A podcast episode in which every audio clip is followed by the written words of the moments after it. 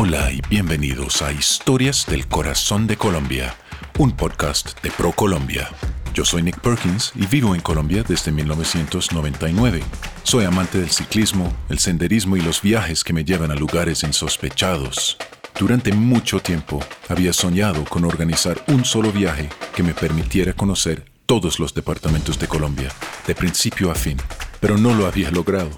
Hasta este año, cuando por fin pude planear el viaje de mis sueños, un recorrido que me llevaría a los 32 departamentos de Colombia y a su ciudad capital, Bogotá, para pasar un día o dos en cada uno, explorando la magia de su geografía, la inmensidad de su biodiversidad y la majestuosidad de sus paisajes, mientras me envuelvo en la calidez de su gente. En cada episodio del podcast exploro sitios emblemáticos de un departamento particular en el camino aprendo sobre las costumbres y las culturas de la gente que conozco y grabo sus anécdotas, sus historias y sus leyendas a manera de diario de viaje. Termina siendo un diario íntimo y muy personal que registra los sabores, los colores y los sonidos de esta tierra de posibilidades infinitas.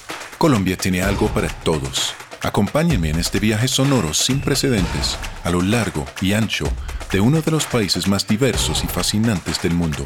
Yo soy Nick Perkins y esto es Historias del Corazón de Colombia.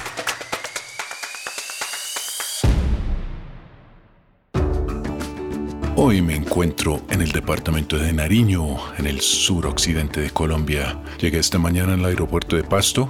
Pues le dicen el aeropuerto de Pasto, pero en realidad queda 20 o 30 kilómetros de Pasto bajando una montaña. Alquilé un carro, subí la montaña y pasé por toda la orilla de la ciudad de Pasto, por una carretera que te da una vista bellísima de la ciudad. Por entre las montañas se ve como una ciudad bien bonita en su entorno de las montañas del sur de Colombia. Y luego pasé por otra montaña hacia la laguna de la Cocha, donde voy a encontrar con mis guías de hoy. Voy a estar con tres personas, suenan muy interesantes, dos operadores de una agencia de turismo y una bióloga. Y me van a explicar los paisajes y el entorno, la flora y fauna que podemos encontrar ahí. Y la laguna de la Cocha tiene un estatus mítico dentro de los viajeros en el sur de Colombia. Es un lago muy bonito, rodeado por unas montañas impresionantemente grandes, ecosistemas de páramo con sus frailejones.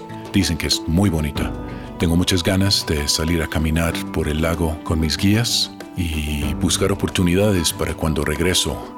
Yo he pasado por aquí en, um, en mi bicicleta en algún momento, pero nunca he entrado, nunca he pasado tiempo en el lago y es uno de los sitios en el ciclismo, por lo menos en la comunidad de viajeros en Cicla, mítico. Vale la pena mencionar que el clima en esta parte del país es muy variable por su geografía montañosa. Me habían dicho por teléfono que todas las mañanas han sido despejadas, pero hoy no. Estamos más o menos a las diez y media de la mañana y veo unas nubes muy oscuras que están llegando por encima de las montañas más cercanas. Vamos a ver qué pasa hoy. De pronto nos vamos a mojar un poco y como cualquier buen viajero en esta región, he traído conmigo mi uh, chaqueta impermeable y un cambio de ropa por si acaso. Estoy justo llegando a un pequeño pueblo que se llama El Encano, en donde me voy a encontrar con mis guías y en un rato vamos a comenzar nuestras caminatas por el lago y sus alrededores.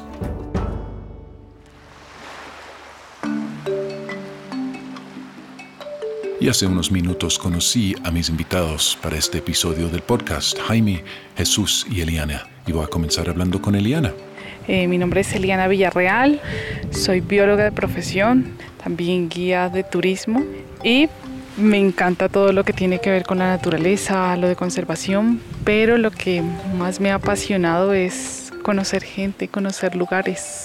Listo, y empezamos a caminar mientras me cuentas por qué escogiste este sitio como la primera parada en nuestro recorrido hoy? Bueno, todo lo que tiene que ver con Bosque Altandino lo estamos observando en este momento. De hecho, miramos frailejones en, justo en este punto. Y una de las características de la cocha son los páramos azonales. La Cocha es considerado humedal Ramsar de importancia a nivel internacional por todo lo que tiene que ver con aspectos de conservación tanto de flora como de fauna.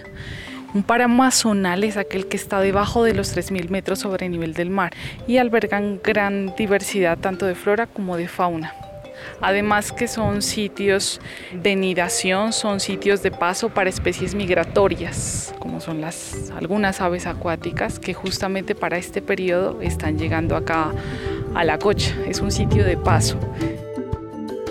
Mi nombre eh, es Jaime López Mesías, eh, soy administrador de empresas, trabajamos en turismo hace 17 años como operadores de esta zona de Colombia en el sur. Este es un sitio muy especial porque aquí se dividen las dos vertientes, tanto la del Pacífico como la del Atlántico. Además hace parte de este nudo, de esta gran cordillera de los Andes donde se inicia realmente este sistema montañoso de nuestro país, de Colombia, y tiene una diversidad gigantesca desde lo natural, desde lo cultural, de lo histórico. Entonces es muy, muy importante que iniciemos y que conozcamos este punto en este, en este recorrido. Mi nombre es Jesús Alberto Cabrera, soy ingeniero industrial de profesión, tengo un par de maestrías en planificación regional y evaluación económica de proyectos. Hoy puedo decir con honor que soy un simple contador de historias y lo que hacemos nosotros todos los días es que la gente se enamore de la Colombia austral, de la Colombia del sur, de la Colombia profunda, de la Colombia desconocida. Jesús, Cuénteme un poco más sobre eh, la laguna, pero su nombre me pareció muy curioso. Eh, y también eh, si hay otras curiosidades lingüísticas de mala apropiación de lengua original. Sí, la palabra original es cocha y cocha es un quechuismo que significa un cuerpo de agua. Ya la tradición oral la transformó en laguna. Entonces al decir laguna de la cocha estamos repitiendo la palabra, estamos diciendo laguna de la laguna. De hecho, el nombre original era Lago Guamués, porque hay un río que se llama el río Guamués y en esa zona había un cacique que era Guamués o Guamuís. Entonces la deformación del nombre es Guamués. Entonces se puede decir, estoy en el lago Guamués o estoy en la cocha para no repetir la palabra.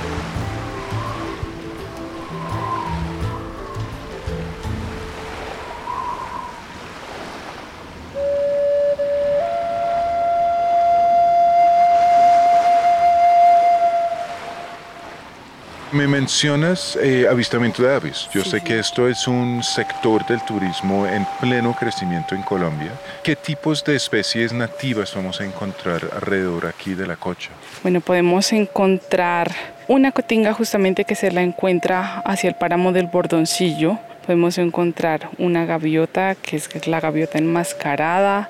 Podemos encontrar patos. Podemos encontrar podilimbus, araganes, búhos, pinchaflores o robamieles, que es de la familia de las diglosas. De hecho, la Corota, que es la isla justamente que está hacia el norte de la laguna, es uno de los parques más pequeños, áreas de protección más pequeñas y que albergan 54 especies de aves. Entonces, para las dos hectáreas que se encuentran allí, y el recorrido es relativamente de 532 metros. Es una biodiversidad bastante alta. Hablamos un poco de senderismo. Pues yo creo que Colombia debe ser alguno de los países eh, mejores del mundo para el senderismo, en especial esta parte de Colombia, con estos paisajes eh, de montañas, de lagos, de ríos. ¿Qué oportunidades tenemos aquí alrededor de la cocha de senderismo? Bueno, para acá, para la cocha, podemos hacer el recorrido suave, digamos lo que lo podemos hacer en la Corota, que son 532 metros hasta el mirador, ida y vuelta por el mismo camino. Es el sendero de, de quiches, de bromelias, entonces se puede mirar todo lo que tiene que ver con encino, arrayán, se puede mirar también el motilón, que es un fruto silvestre que alimenta mucho las, las aves fruteras de, de ese lugar. También se encuentra la fragua, que es una flor fucsia muy bonita que alimenta a colibríes, como el colibrí navideño o el Serigenia torcuata. Está también el colibrí del sol, Entonces ese digamos que es un sendero relativamente fácil. Hacia la parte ya de los páramos azonales, ya tiene un poco más de complejidad, justamente porque es un humedal, hasta abajo también se encuentra, pero se puede observar muchas aves acuáticas y también terrestres. Entonces tiene diferentes complejidades en caminatas. Hay unas fuertes hacia el páramo de Bortoncillo, que también son caminatas largas, se puede hacer senderismo justamente y se pueden encontrar aves que únicamente se las encuentra aquí. Entonces tenemos un montón de diversidad, un lugar espectacular para admirar, para eh, recargar energías, para tranquilizarse,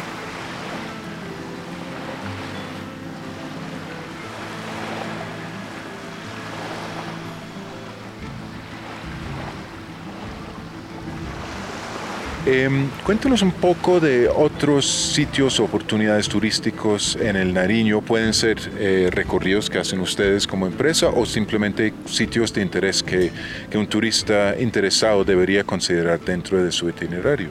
Yo pienso que uno de los destinos uno de los sitios donde es obligatorio estar cuando se viene a Nariño, por ejemplo, es el Santuario de las Lajas. Está en Ipiales, al sur del departamento. Es tal vez el atractivo turístico más reconocido de la región. También el Carnaval de Negros y Blancos. Es importantísimo que se resalte esta festividad, es Patrimonio Cultural de la Humanidad, ya declarado por la UNESCO. Se celebra entre el 2 y el 6 de enero, todos los años.